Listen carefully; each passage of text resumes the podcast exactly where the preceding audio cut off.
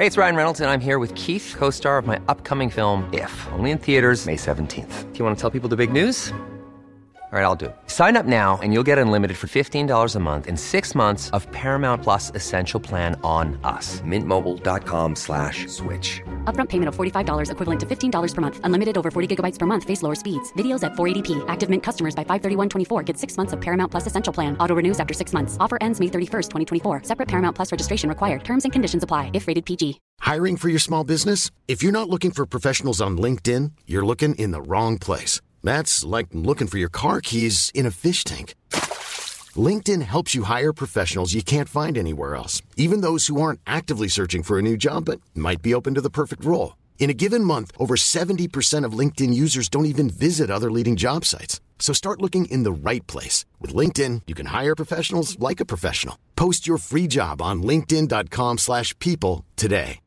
Hey, Dave. Yeah, Randy. Since we founded Bombus, we've always said our socks, underwear, and T-shirts are super soft. Any new ideas? Maybe sublimely soft. Or disgustingly cozy. Wait, what? I got it. Bombus. Absurdly comfortable essentials for yourself And for those facing homelessness. because one purchased equals one donated. Wow, did we just write an ad? Yes. Bombas. Big comfort for everyone. Go to bombas.com slash ACAST and use code ACAST for 20% off your first purchase.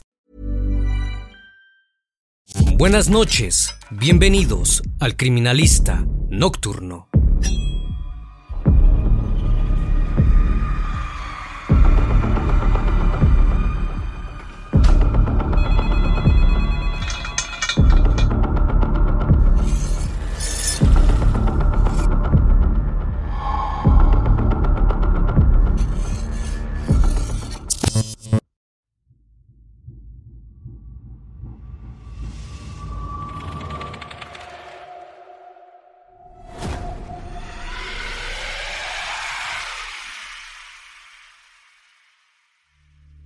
El 23 de enero de 1989, unos obreros se encontraban trabajando en el mesón del Lobo Feroz, situado en el número 9 de la calle Luciente, muy cerca del mercado de la Cebada, en pleno centro de Madrid. El nuevo inquilino había comenzado unas obras de reforma del local. Los obreros arrancaron el viejo cartel que anunciaba el mesón del Lobo Feroz y al interior uno de los trabajadores comenzó a derribar una pared falsa, cubierta de baldocines, en medio de restos de botellas y sillas rotas. Golpeó la pared en reiteradas ocasiones, hasta que finalmente hizo un hueco considerable. Del otro lado había una especie de nicho hecho de madera y yeso. Extrañado observó dentro, y lo que vio le heló la sangre.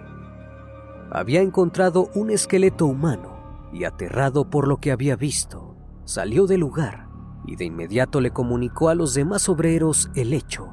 Fue así que llamaron a la policía y este hallazgo terminó destapando un caso criminal. El criminalista nocturno. Cuando la policía se hizo presente, comenzaron a retirar aquella pared falsa del otro lado había cajas con botellas de cerveza vacías. Su sorpresa fue grande cuando encontraron otro cuerpo más. En aquel lugar había mucha humedad, por lo que la descomposición de los cuerpos se había desarrollado de modo distinto. Ambos cuerpos estaban momificados y correspondían indudablemente a dos mujeres. Sus cuerpos estaban sin ropa de la cintura para abajo al trasladar los restos a los servicios forenses, el médico dictaminó que ambas habían fallecido por heridas de arma punzocortante, es decir, por un cuchillo de aproximadamente 25 centímetros. Asimismo, el médico señaló que el atacante debió tener algún tipo de adiestramiento militar por la forma en que había manejado el arma blanca. En cuanto al perfil del asesino, se dijo que tenía un gran odio hacia su madre era sádico y alcohólico, con impotencia en la intimidad, y que probablemente tenía el complejo de Edipo. Iniciadas las investigaciones, la policía comenzó a revisar el historial del establecimiento. El local había pertenecido anteriormente al subcomisario de la policía Cándido Morales, quien había llamado al mesón con el apodo con el que era conocido, entre las damas de compañía del barrio, el lobo feroz. Generalmente cuando lo veían aparecer, las mujeres acompañantes se gritaban la una a la otra, ahí viene el lobo feroz. Al indagar más, descubrieron que anteriormente el local había sido una verdulería que sus dueños habían traspasado al subcomisario. Luego de que Cándido Morales se cansó de dirigir el mesón, se lo prestó a su hermano para que lo explotara. Sin embargo, al cabo de un tiempo, lo dejó, siendo arrendado una vez más por una mujer llamada Pilar, a quien conocían como la rubia, misma que lo convirtió en un club con damas de compañía, hasta que se jubiló. Finalmente el subcomisario le dejó el local a Irene Pardo, la mujer que vivió con él hasta sus últimos días. Esta, a su vez, le pidió a su hijo Santiago que lo reabriera como mesón, dado que al sujeto le había ido muy mal con los empleos debido a sus problemas con la bebida. No pasó mucho tiempo y a finales de 1987 terminó cerrando, hasta que el nuevo inquilino comenzó con las obras de remodelación. Fue entonces que se realizó el macabro hallazgo. Con esta información, las autoridades habían puesto su mirada en este último, ya que la necropsia de los cuerpos indicó que aproximadamente llevaban un año y medio cuando mucho en aquel lugar. Por esa razón se centraron en el principal sospechoso. Hasta ese momento, solo una de las víctimas había sido identificada. Se trataba de Mariluz Varela Alonso, de 22 años de edad, madre de dos hijos, quien fue vista por última vez en agosto de 1987. Todas las pesquisas se dirigieron hacia Santiago y de esta forma encontraron algo muy revelador, ya que a finales de ese año el hombre fue denunciado por una dama de compañía a quien intentó apuñalar. Aquella madrugada del 22 de diciembre de ese año, en vísperas de Navidad, Araceli Fernández se encontraba trabajando como dama de compañía en la calle de la Cruz, a dos pasos de la Puerta del Sol madrileña. De pronto un individuo de bigote se le acercó y la observó de arriba a abajo con una mirada libinidosa. Lo único que le dijo fue, te doy cinco mil pesetas y te pago el taxi de vuelta. Araceli no dudó en ir con aquel hombre, quien resultó ser Santiago San José Pardo. Seguido de eso, el sujeto la llevó al mesón del lobo feroz, se encaminó a la barra del local y le ofreció ron con limón. Pasados unos minutos, la chica se dirigió a la zona del comedor y se quitó los pantalones, pues no quería perder más el tiempo. Antes de acompañarla, Santiago le dijo que esperara un momento, que iría por algo. En un abrir y cerrar de ojos, el sujeto ingresó al comedor empuñando un gran cuchillo. La mujer sorprendida y asustada trató de detener al hombre para que no le hiciera daño. Con insultos Santiago le dijo que se callara, porque nadie la escucharía. Enfurecido intentó propinarle varias puñaladas, pero Araceli lo detuvo con sus manos. Comenzaron a forcejear y el sujeto logró hacerle varias heridas en la cara y en las manos. Como pudo le dio un gran empujón y el hombre logró caer al suelo, a la par. Ella intentó salir corriendo del lugar. No obstante, la volvió a interceptar, derribándola y apretándole el cuello para que no gritara. Ella consiguió arrebatarle el arma y alejarla de su agresor. Por suerte sus gritos fueron escuchados por una vecina del lugar, quien sin pensarlo dos veces llamó a la policía. Al poco tiempo las sirenas de las patrullas comenzaron a sonar y llegaron justo en el momento en que la víctima estaba acorralada. Santiago le dijo que si le devolvía sus cinco mil pesetas, la dejaría irse siempre y cuando no comentara nada de lo sucedido, pero aquello solo era una estrategia para que la chica dejara de forcejear. Cuando los agentes de policía golpearon la puerta, Santiago se negó a abrir. Tuvieron que intervenir los bomberos para entrar. El agresor tenía las manos ensangrentadas. La mujer estaba semi inconsciente, bañada en sangre, con nueve heridas en el rostro y en las manos. Los dos fueron detenidos y llevados a la comisaría, donde cada uno dio una versión distinta de los hechos. Santiago dijo que había sorprendido a la víctima robando y que solo se había defendido de ella. Araceli por su parte contó lo mencionado líneas atrás. El juez que intervino en el caso ordenó que Santiago fuese enviado a prisión, pero al cabo de unos días salió en libertad y el asunto no pasó a mayores. Días después del hecho, los investigadores solicitaron el apoyo de Araceli en el caso y le pidieron contar a lo sucedido. Para las autoridades estaba claro que aquel hombre era responsable de los asesinatos. Es así que en marzo de 1989, a solo semanas del hallazgo de los cuerpos, Santiago Pardo fue detenido por la Brigada de la Policía Judicial de Madrid.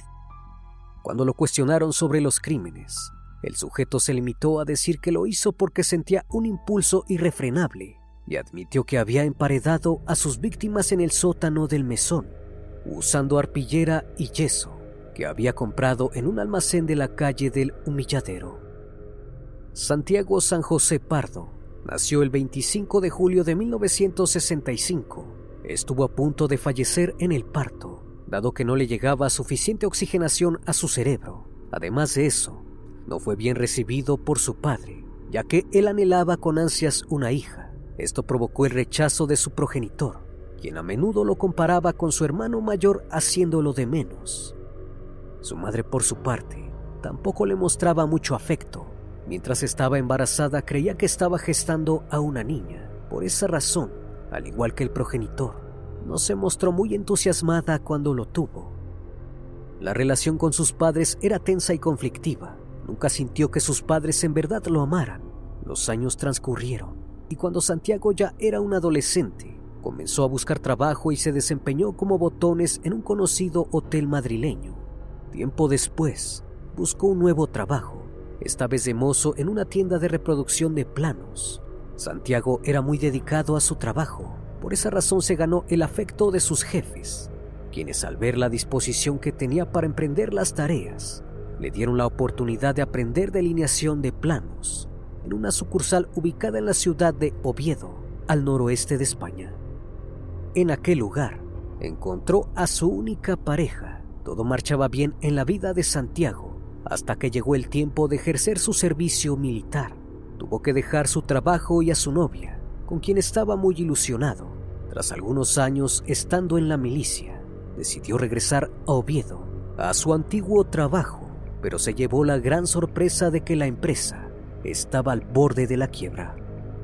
Al ver la situación, decidió regresar a Madrid a vivir con su madre, donde la relación entre ambos se tornó una pesadilla pues discutían constantemente porque Santiago no aportaba nada y bebía compulsivamente. Tenía grandes complejos con las mujeres, lo cual lo llevó a no encontrar otra pareja. Dada la situación con su madre y a la vida de adicción al alcohol que le traía grandes problemas, decidió que lo mejor para él en esos momentos era enlistarse en la Legión Española para así salir del hoyo en el que se encontraba. One size fits all seemed like a good idea for clothes. Nice dress. Uh, it's a it's a t-shirt. Until you tried it on. Same goes for your healthcare. That's why United Healthcare offers a variety of flexible, budget-friendly coverage for medical, vision, dental, and more. So whether you're between jobs, coming off a parent's plan, or even missed open enrollment, you can find the plan that fits you best. Find out more about United Healthcare coverage at uh1.com. That's uh1.com. Hey, it's Ryan Reynolds, and I'm here with Keith, co star of my upcoming film, If, only in theaters, May 17th. Do you want to tell people the big news? All right, I'll do it. Sign up now and you'll get unlimited for $15 a month in six months of Paramount Plus Essential Plan on us. Mintmobile.com slash switch. Upfront payment of $45 equivalent to $15 per month. Unlimited over 40 gigabytes per month. Face lower speeds. Videos at 480p. Active Mint customers by 531.24 get six months of Paramount Plus Essential Plan. Auto renews after six months. Offer ends May 31st, 2024. Separate Paramount Plus registration required. Terms and conditions apply if rated PG. Aunque esto no resultó como esperaba, pues la exigencia y la disciplina que se requiere para el entrenamiento militar terminó por quebrarlo y al final, luego de 14 meses decidió abandonar el puesto. Lo único que lo acompañó durante años no fue la disciplina, sino el sobrenombre de El Legionario. A su salida, volvió al hogar materno y siguió con su vida habitual. Eventualmente trabajó como bodeguero y camarero para poder solventar sus gastos fue entonces que en 1986 su madre le consiguió la oportunidad de abrir su propio negocio, el cual era ni más ni menos que el mesón del lobo feroz. En un principio, el negocio era administrado por Santiago y su hermano, pero luego de unos meses el criminal pasó a ser el único encargado. Santiago pasaba mucho tiempo en el ocio y su adicción al alcohol era más recurrente, al grado que pasaba todos los días ebrio. Los clientes eran escasos y mes con mes las pérdidas económicas eran grandes. Debido al alcohol se hizo más violento. Se sentía acomplejado por no poder mantener una relación sentimental con una mujer, motivo por el cual optó por satisfacer sus deseos íntimos con damas de compañía. Sin embargo, se dio cuenta que no podía mantener intimidad porque sufría impotencia. Esto lo llevó a tener problemas con las chicas, pues al no poder tener relaciones se negaba a pagarles. Entonces llegó el 22 de agosto de 1987. Santiago Pardo cerró el negocio temprano, ya que apenas habían entrado algunos clientes. Salió del lugar ebrio como de costumbre y caminó por una calle que era frecuentada por damas de compañía. No tardó en ser abordado por una chica llamada Mariluz Varela Alonso, de 22 años de edad y madre de dos hijos. Santiago aceptó sus servicios y la invitó al mesón El Lobo Feroz. Ambos se dirigieron al lugar para el encuentro. Tras beber algunas copas, la mujer se apresuró para terminar su servicio, pero nada resultó como esperaban, ya que Santiago no pudo tener respuesta ante el estímulo debido a su impotencia. Eso lo molestó muchísimo y comenzó a golpear a la mujer, que apenas se defendía. Extasiado por la forma desmedida en que la atacaba, se acercó a la barra y tomó un cuchillo jamonero, el cual usó para propinarle varias puñaladas hasta acabar con su vida. Santiago terminó perdiendo la conciencia. Al despertar se encontraba bañado en sangre. Se dirigió a la barra y tomó más alcohol para posteriormente limpiar los restos hemáticos. Después de eso se fue a su casa a dormir y al día siguiente no abrió el bar porque tenía que limpiar el lugar del crimen que acababa de cometer. El sujeto bajó el cuerpo al sótano y lo envolvió en un plástico para finalmente enterrarlo bajo una capa de yeso y tela de arpillera, junto con varias cajas de cervezas vacías que disimulaban una improvisada pared.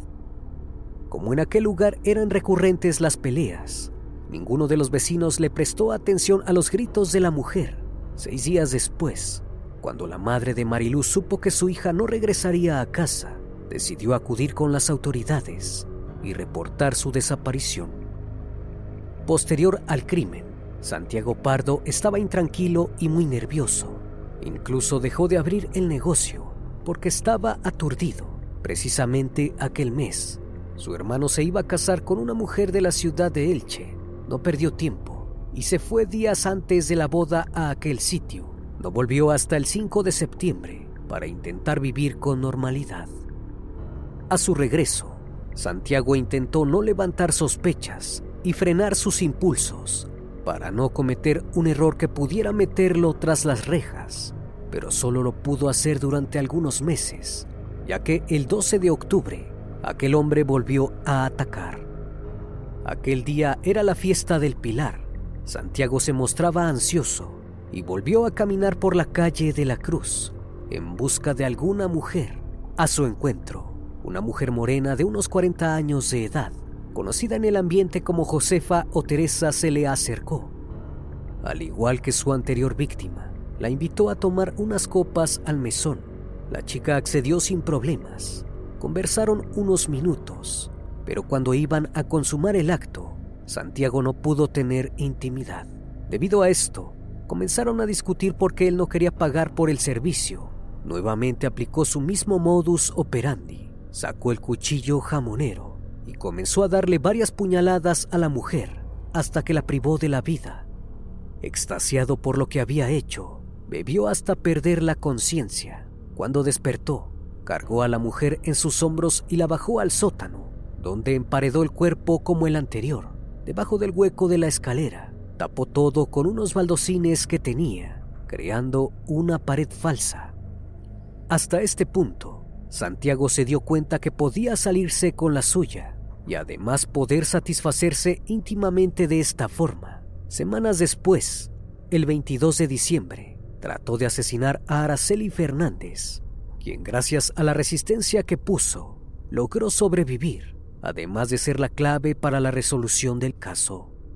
Casi dos años después, el 28 de enero de 1991, se ponía fin a uno de los casos que sin duda formarán parte de la historia criminal en España. Aquel día, la Audiencia Provincial de Madrid sentenció a Santiago Pardo a 72 años de prisión por el doble asesinato y por la agresión a Araceli Fernández.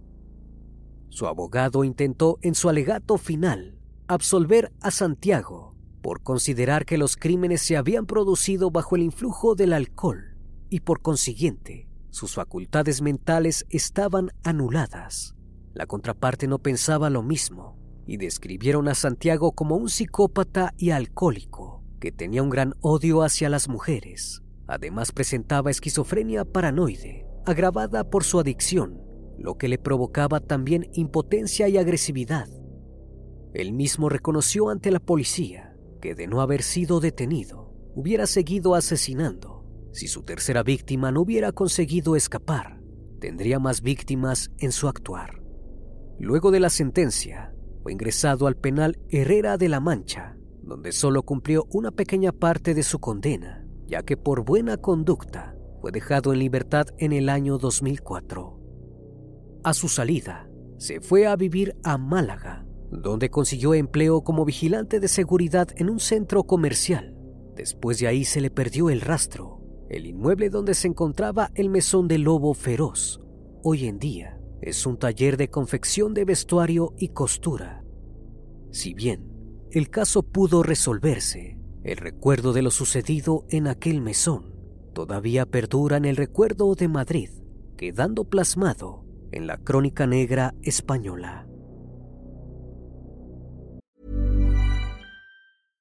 Hey, it's Paige DeSorbo from Giggly Squad. High quality fashion without the price tag. Say hello to Quince.